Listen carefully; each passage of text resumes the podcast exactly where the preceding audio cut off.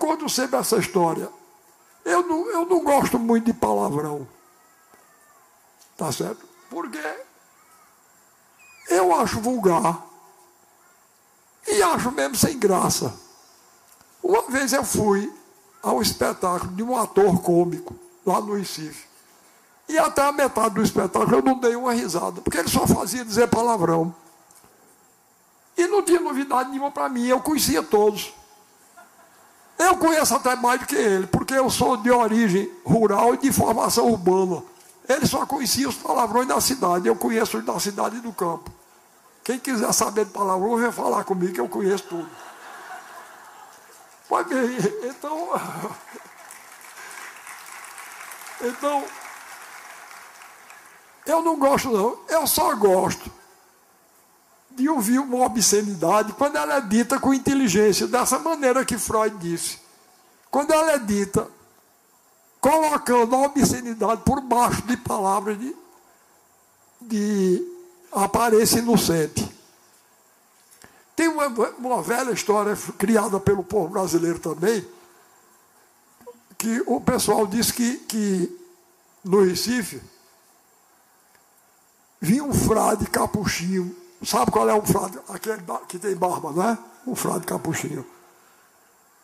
Vinha um frade daquele e tomou um táxi no Recife. Ele sentou-se ao lado do motorista e o motorista era desse motorista de táxi louco, naquele trânsito doido. Encheu o pé. Aí começou a fazer loucura. Aí o padre arrastou o rosário e começou a rezar com medo, não é o frade. Aí de repente o, o motorista foi, foi cruzar, foi ultrapassar um, um carro, vinha um ônibus pelo outro lado, para não bater no ônibus, ele virou assim, aí bateu com, com o táxi no, num pé de figo Benjamin. Pá, bateu, quebrou a vidraça toda. O pai meteu a cabeça na vidraça, quebrou a vidraça com a cabeça, cortou-se todo no vidro. Aí quando o táxi parou assim, aí ele puxou o lenço, o frade, botou assim para segurar o sangue. Aí disse: Ó oh, meu filho, seu pai e sua mãe são vivos. Aí o, o motorista disse: São. Ele disse: Você quer me apresentar os dois para eu fazer o casamento deles? Entenderam? Ele chamou o homem pelo palavrão que ele estava dizendo, mas, que ele estava querendo, mas não, não pronunciou o palavrão, não é? é? Tem outra história que se conta também, lá no sertão da Paraíba, e que eu gosto muito. Diz que no sertão estava um profeta, né? Profetizando o futuro, o presente e o passado das pessoas. Sujeito pagava ele e ele dizia qual ia ser o futuro do camarada. Dizia. Enfim, ele vivia disso. Aí chegou um camarada impertinente lá e disse: Deixe de charlatanismo, isso é charlatanismo, isso não é verdade, não. Você não profetiza coisa nenhuma.